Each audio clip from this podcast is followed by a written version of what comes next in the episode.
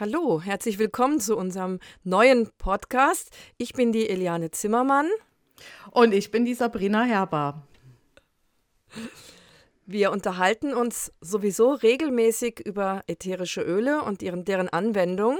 Und da kannst du uns gerne mal über die Schulter hören, das ist ja nicht schauen, was, und einfach mal zuhören, was wir so täglich besprechen. Ja, und heute würden wir uns gerne selbst mal vorstellen, damit ihr überhaupt wisst, äh, mit wem ihr es zu tun habt und warum wir überhaupt hier vor diesem Mikrofon heute sitzen können und dürfen. Ja, Eliane, du bist ja der Dinosaurier von uns beiden. Ich bin nur die Großmutter im Moment. Ich bin die Dinosaurierin. Diesen Begriff hat die Ruth von Braunschweig mal geprägt. Ich habe tatsächlich, ich weiß es nicht mehr ganz genau, Mitte der 80er Jahre mit ätherischen Ölen angefangen. Der Anfang fand in Wiesbaden statt, das kann ich wenigstens sehr konkret sagen. Damals wohnte ich in Wiesbaden und in einem Laden, es war damals ein, ein innovativ riesiger Bioladen im Vergleich zu heute war der gar nichts mehr. Der nannte sich Saladin weil da konnte man auch Salate essen und da gab es 50 verschiedene Salate und die hatten auch eine winzige Abteilung mit ätherischen Ölen. Und irgendwie dachte ich, was ist das denn Interessantes und sah dann Zimt und nahm mir das Zimtfläschchen und habe dran gerochen und dachte, oh, das ist ja fantastisch, weil ich mein Leben lang alles Räucherige, irgendwie so die meisten Räucherstäbchen und Zigaretten nicht toll fand, aber Düfte toll fand. Und dieses Zimtöl, das war so richtig, ja, Zimt pur. Und dann habe ich irgendwann gelernt äh, durch Bücher, äh, mit dem Zimtöl kann man mehr machen als Raum beduften. Und da ging quasi die Leidenschaft los, über die ich dann gleich noch ein bisschen erzählen werde. Bei mir war es tatsächlich der Bioladen. Mm, ich bin in, auch in einem Bioladen gelandet. Äh, mit meiner Schwester zusammen haben wir einen kleinen Bioladen auf einem Demeterhof übernommen und haben dort ähm, ganz fleißig versucht, ähm, Bio-Lebensmittel ganz hochwertige zu verkaufen und eigentlich mehr oder weniger, damit wir uns damit selbst versorgen können, weil ähm, ja, es war kein gewinnbringendes Geschäft am Ende, aber wir konnten unsere Familie mit hochwertigen Lebensmitteln ähm, ja, versorgen und unsere Kinder. Und da ist, sind mir die ätherischen Öle sozusagen über die Füße gefallen. Wirklich beim Ausräumen unserer Bestellung ist mir so eine Kiste mit Primavera-Ölen auf die Füße gefallen. Und ich dachte so, wow, schön, nett.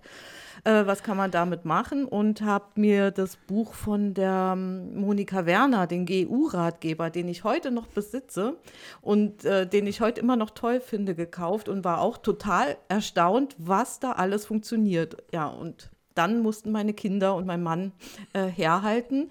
Und ähm, irgendwann sind mir dann Flyer von den ersten Ausbildungen bei Primavera äh, aufgefallen und dann war mein Entschluss gefasst, sozusagen. Das ist ja wirklich ein lustiger Zufall, dass das so fast ein bisschen ähnlich gelaufen ist. Ich habe dann in der Zeit äh, zwischendrin, also ganz lose und fast unernst, in einem esoterischen und naturerkundlichen Buchladen gejobbt. Die, die Eigentümerin hatte ein schwerkrankes Kind und ich hatte als Kundin nur gesagt, ähm, ja, wenn Sie wollen, setze ich mich ja mal eine halbe Stunde rein und Sie können mit Ihrem Kind einfach mal da auf den Spielplatz gegenüber gehen. Und zuerst hat sie das abgelehnt und irgendwann hat sie, da habe ich auch gemerkt, die war total fertig und gestresst und hat sie gesagt, ja, vielleicht können Sie das machen, Sie sind ja hier eine gute Kundin und kennen sich aus. Ja, und so entstand dann dieser Job, dass ich da regelmäßig saß. Der Laden war jetzt nicht, nicht super besucht. Ich hatte auch viel Zeit für mich und sah dann die aller, aller, allerersten Aromatherapiebücher, die damals noch nicht deutsch waren. Das war Robert Tisserand, die Übersetzung im Bauer Verlag. Und da hatte ich das eben entdeckt, dass man mit Zimtöl auch quasi mehr machen kann als schnuppern. Und dann kam aber irgendwie relativ bald, kamen die beiden ersten deutschen Bücher raus. Susanne Fischer-Ritzis Himmlische Düfte. Und ich glaube, ein kleines bisschen davor kam das einzige Buch, was jemals von Martin Henglein erschien, raus. Und die habe ich natürlich beide in meinen vielen, vielen freien Minuten in diesem Laden verschlungen. Ja, und ich hatte ja schon erwähnt, dass meine Arbeit im Bioladen nicht sonderlich gewinnbringend war. Also habe ich mir noch einen anderen Job gesucht und der war im Altenheim. Ich äh, bin dann am Wochenende jedes Wochenende ins Altenheim zum Arbeiten. Die Arbeit hat mir sehr viel Freude gemacht, aber ich habe mir große Gedanken darüber gemacht, wie kann man den oft sehr traurigen alten Menschen oder denen mit Heimweh vielleicht ein bisschen Unterstützung geben, außer dass ich ihnen die Hand halte oder Zuwendung zeige und die die ätherischen Öle kamen mir da ganz gelegen, zumal ich auch ja wusste, dass es genau da in der Pflege ganz viele Menschen schon gibt, die damit arbeiten. Und dann äh, konnte ich tatsächlich die Aromapflege dort einführen und konnte einige meiner Kollegen davon auch begeistern. Und wir haben ganz schlicht und einfach mit einer Mischung aus Olivenöl und Lavendelöl angefangen, die Haut zu pflegen und haben einfach gemerkt, dass die Haut viel besser wurde, dass Druckstellen sich verändert haben. Ja, und so bin ich dann irgendwann ähm, zum Unterrichten gekommen. Meine Chefin damals hat mich einfach weitervermittelt, hat gesagt, ich habe da eine tolle Referentin, da kann, die, die könnt ihr nehmen. Und dann bin ich nach Mainz zum äh, Deutschen Roten Kreuz und habe dort sämtliche Pflegenden in Aromapflege angefangen zu schulen. Das konnte ich mir früher nie vorstellen. Im Gegenteil, das war eine riesen Herausforderung, hat mir dann aber so viel Freude gemacht, dass ich damit weitergemacht habe. Bei mir lag die Altenpflege damals schon etwas zurück. Ich hatte während der Abiturzeit, als ich so aufs Mündliche wartete, habe ich in einem Altenheim gearbeitet und hatte das Glück oder Pech, musste eine ganze Station übernehmen, äh, obwohl ich nur, heute nennt sich das Pflegeassistentin war. Ich hatte beim Roten Kreuz in Bonn die sogenannte Schwesternhelferinnen-Ausbildung gemacht. Das heißt, ich hatte keinen Bezug, als ich mit ätherischen Ölen anfing, so irgendwie gar keinen Bezug zum pflegenden Leben. Es gab auch damals im Rhein-Main-Gebiet, soweit ich wusste, null praktische Anwendungen. Die fanden eher im Süden Deutschlands statt. Ich habe aber dann zurückgeblickt auf mein Leben, dass für mich Gerüche schon immer unglaublich wichtig waren. Ich habe als Kind unheimlich viel im, im, Garten in Brasilien gespielt und das habe ich auch erst im Nachhinein festgestellt, dass ich unter einem riesigen, also einem immens gigantischen Osmanthusbaum gespielt habe. Der muss mich schon irgendwie beeinflusst haben. Osmanthus macht ja eh gute Stimmung und ist fantasieanregend. Also ich war schon immer ein so ein ganz fantasiebegabtes Kind, habe meine jüngeren Geschwister äh, in, in, in, erfundene Spiele einbezogen und irgendwie muss dieser Osmanthusbaum was mit mir gemacht haben. Und einmal habe ich festgestellt, als mein Vater auf Dienstreise war, habe ich ein Fläschchen, damals gab es für Männer, glaube ich, nur Tabak-Rasierwasser. Das habe ich im Mülleimer leer gefunden.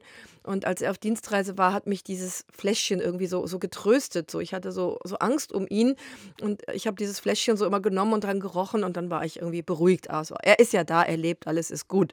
Ich habe dann unbewusst in den 80er Jahren schon diese seelische Seite der ätherischen Öle tief drinnen wahrgenommen. Ja, ich habe ähm, schon, ich habe mich schon immer für Homöopathie früher interessiert, als die Kinder klein waren und habe äh, jede Pflanze mit den Kindern zusammen begutachtet. Ich habe mir darüber Bücher gekauft und habe den Kindern erzählt, was sie damit machen können. Und ähm, meine Urgroßmutter hat mir dann mehr oder weniger ähm, willentlich, also beziehungsweise meine Mutter hat sie mir dann gegeben, ähm, äh, homöopathische Kügelchen von der Firma DHU und die sind mittlerweile über 100 Jahre alt, diese Fläschchen, die hüte ich wie mein Augapfel. Also meine Urgroßmutter hat sich schon immer für die Natur und die Naturheilkunde interessiert und hat sich dafür eingesetzt. Und ähm, ja, und mich hat sehr berührt. Ich habe ähm, meine beiden Omas beim Sterben begleitet und bei der ersten Oma, die verstorben ist, war ich gerade in Kempten bei einer Schulung Aromapflege und bin da mit meinen Fläschchen zu ihr ins Krankenhaus und habe die letzten 48 Stunden an ihrer Seite mit meinem Neroli-Duft verbracht und ähm, war sehr berührt von, von diesem Erlebnis der, der Begleitung und bin dafür heute sehr dankbar und bei meiner zweiten Oma, als sie verstorben ist, war ich gerade in der Weiterbildung zur Hospizbegleiterin. Auch wieder äh, das passende Thema und auch da haben die Düfte eine große Rolle gespielt. Ich habe sie äh, die letzten beiden Wochen im, im Altenheim selbst gepflegt. Ich bin jeden Tag dahin und habe auch die letzten Stunden äh, bis zu ihrem Tod an ihrer Seite verbracht und immer von Düften begleitet und habe einfach gemerkt, wie gut das allen Beteiligten getan hat. Mir, meiner Oma, meinem Papa, meiner Mama. Also es war einfach ein sehr berührendes Erlebnis. Und von daher kann ich mir heute gar nicht mehr vorstellen, dass die, dass ich die Öle irgendwann nicht mehr haben dürfte, haben könnte auch. Ich kann überhaupt nicht auf so eine Familientradition zurückblicken, weil meine beiden Eltern, also vor allem mein Vater, war extremst Schulmedizin-gläubig. Das konnte man dann auch in seinem ganz späten Leben ganz brutal sehen. Der hatte dann so eine Tüte mit, ich weiß nicht mehr, ich glaube zwölf Medikamenten, die er dreimal täglich mit Hingabe nahm. Also ich bin diesbezüglich überhaupt nicht beeinflusst worden. Allenfalls meine eine Oma, mit der habe ich als ganz kleines Mädchen, also vielleicht vierjährig, so im Garten wühlen dürfen, respektive sie hat Sachen gepflanzt, Bäume sogar. Und ja, die durfte ich dann angießen. Also das war dann mein Job als ganz kleines Kind mit einem kleinen Gießkännchen, dann ganz viel Wasser auf die Bäume zu geben. Ich habe mich dann immer so ein bisschen für Garten interessiert, aber ich habe ewig in Mietwohnungen gewohnt und das ging dann irgendwie nicht so wirklich. Ich habe dann so ein bisschen in botanischen Gärten geguckt, aber es war also eher so 'n wie so ein unterirdischer Fluss hat mich diese Liebe zu den Pflanzen begleitet. Das kam dann tatsächlich erst im hohen Alter, als ich im Jahr 2000 nach Irland ging und dann ein gigantisches Grundstück quasi zu hüten hatte und habe, dass ich dann einen eigenen Duftgarten hatte und eigene Bäume und äh, ganz, ganz viel botanische, gartenartige Grundstücke in der Nähe. Da kam dann dieser ganz direkte und teilweise mittlerweile äh, fast äh, übertriebene Bezug zu den Pflanzen, weil ich möchte den Menschen auch gerne immer zeigen, schau dir die Pflanze an, nicht nur das Fläschchen, sondern wenn du Zedernöl benutzt, schau dir doch jetzt wirklich mal eine Zeder an, wie sieht die aus, wie wirkt die auf dich, wie, wie wächst die, ist die groß, ist die klein, ist die breit, ist die was auch immer ne? und wie duftet sie natürlich. Diesen Bezug habe ich dann erst im, im späteren Leben herstellen können. Ja, ne, es war ja auch total witzig, wie wir uns kennengelernt haben. Das ist ja auch äh, total Ja. spannend gewesen. Ich habe, glaube ich, damals an einem ähm, an einer Verlosung teilgenommen. Ähm, das war muss irgendwie 2009 oder so gewesen sein. In der Zeit, wo du auch kurz vorher angefangen hast, deinen Blog zu schreiben und dann gab es ja Das stimmt. Verlosung. Und ganz witzig, der Ben ja, der uns jetzt auch beim Podcast ein bisschen begleitet, dein Sohn, der hat das losgezogen und ich habe dein Buch gewonnen. Damals die Neuauflage, ich glaube, es war die also dritte? Dürfte die fünfte gewesen sein, oder? Vierte? Ich weiß, ich weiß was nicht, sogar fünfte? die dritte erst. Ich weiß es nicht mehr. Oh ja, kann auch sein. Das war total witzig und ich habe es gar nicht mitgekriegt, dass ich gewonnen habe. Und, und, ich erinnere mich noch ganz genau, ich lag auf der Couch, abends in meine Decke eingekuschelt. Es war nämlich irgendwie kalt schon draußen und plötzlich klingelt das Telefon und du bist dran. Ich bin fast von, vom Sofa gefallen, ja. Und dann sagst du so, hallo Sabrina, du hast gerade äh, ein Buch gewonnen bei mir und ich weiß nicht, wo ich das hinschicken soll. Ja, und dann sind wir uns live begegnet bei der Christine, äh, als die Christine Lamontaine ähm, den, diesen Kurs ähm, Gesundheitspraktiker in Thüringen organisiert hat. Und da bist du extra hergekommen und ich habe mich da auch angemeldet und seitdem, äh, ja, da haben wir uns kennengelernt und und du hast mich dann nach Irland eingeladen und ich war dann eine ganze Woche bei dir und das hat mich total beeindruckt, wie du eben schon gesagt hast, die ganzen Pflanzen auch mal wirklich so zu sehen und, und zwar nicht nur, äh, nicht nur Blümchen und Kräuter, sondern die, diese riesen Manuka-Bäume, Teebäume, Eukalypten aller Art und Couleur. So, und äh, äh, das waren, und du sagst so, weißt du, eigentlich musst du dafür die ganze Welt bereisen, aber hier hast du es alles bei mir vor der Tür. Das hat mich total beeindruckt. Ja, das stimmt. Und seitdem sind wir dann natürlich auch pausenlos in Kontakt geblieben. Wir haben, wir Mhm. fachsimpeln so häufig und wenn einer eine Frage hat oder eine komische Mail kriegt, sag mal, was würdest du denn dazu sagen oder dazu empfehlen, sind wir halt viel am Diskutieren. So das, was ich ganz früher mit meinem wissenschaftlichen Mentor, dem Dr. Wabner, gemacht habe. Wir haben auch relativ häufig telefoniert und haben dann irgendwie ein Thema oder ein neues Öl oder er hatte irgendeine Erkenntnis, zum Beispiel damals das Teebaumöl, was so schnell umkippt. Da haben wir dann drüber gefachsimpelt. Das war ein bisschen komisch, weil er der Professor und ich die, die kleine Aromafrau. Und so ähnlich machen wir das ja jetzt auch. Und da hatten wir die Idee, mhm. da müsste uns doch jetzt jemand mal zuhören können, weil das ist ja eigentlich schade, dass das so ein bisschen verloren geht, was wir da so besprechen und was wir da so beantworten. Und so war dann, ist dann die Idee zum Podcast geboren worden. Wir lassen jetzt andere mh, hm, daran teilhaben. Ja, genau weil wir haben echt äh, ziemlich viel zu sagen und es ist ähm, einfacher, Dinge auch zu erzählen manchmal, als sie mühsam irgendwie immer aufzuschreiben. Und ähm, ich erinnere mich auch, dass ich dich oftmals auch überrumpelt habe mit all den Projekten ähm, und äh, muss mich dafür manchmal auch ein bisschen entschuldigen. Ich habe dich, glaube ich, echt manchmal so richtig einfach, einfach involviert und du konntest gar nicht mehr anders als mitmachen. Ja, ich bin ja eh jemand, die, die, die gerne mal äh, drei Tage überlegt, bis sie irgendwas anpackt. Und das ist bei dir eben genau das Gegenteil. Das passt aber auch ganz gut zusammen, so dass wir uns in, in ganz vielen Dingen absolut ergänzen. Und ähm, ja, ich denke, daraus entsteht wieder ein tolles Projekt. So sind alle unsere tollen Projekte entstanden. Das Aroma Mama Projekt und unsere Poster zu drücken, das ist letztendlich von einem Abend auf den nächsten Morgen entstanden. Beides, sowohl das Projekt als auch beispielsweise unser erstes Poster. Und das ist, gibt, glaube ich, einfach wie soll man sagen, das sind gute Samen, die sich entwickeln und wir machen auch keine großen Pläne und ähm, also, ja, Fahrpläne oder sowas machen wir überhaupt nicht. Es entsteht ganz spontan. Wir wissen dann auch nicht, was sich aus dem Podcast entwickeln wird.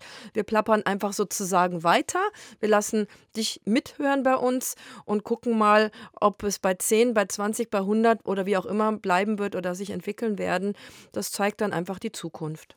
Ja, nun hoffen wir, dass äh, wir dich ein bisschen neugierig machen konnten auf das, was noch kommt. Und äh, wir würden uns sehr freuen, wenn du uns auf unserer Podcast-Reise, wohin sie auch immer hin, wohin sie auch immer führen mag, ähm, in Zukunft begleiten möchtest. Wir haben unglaublich viele Ideen und ich, wir werden die mal so ein bisschen sortieren. Ich denke, wir können viele, viele Fragen beantworten, die insbesondere Einsteiger beschäftigen oder eben auch Fragen, die an uns gerichtet werden, konkrete aktuelle Fragen. Also du darfst gespannt sein. Es wird noch ganz, ganz viel kommen von uns. Und wenn dir diese Richtung gefällt, uns sozusagen über die Schulter zu hören, dann kannst du uns auch gerne weiterempfehlen.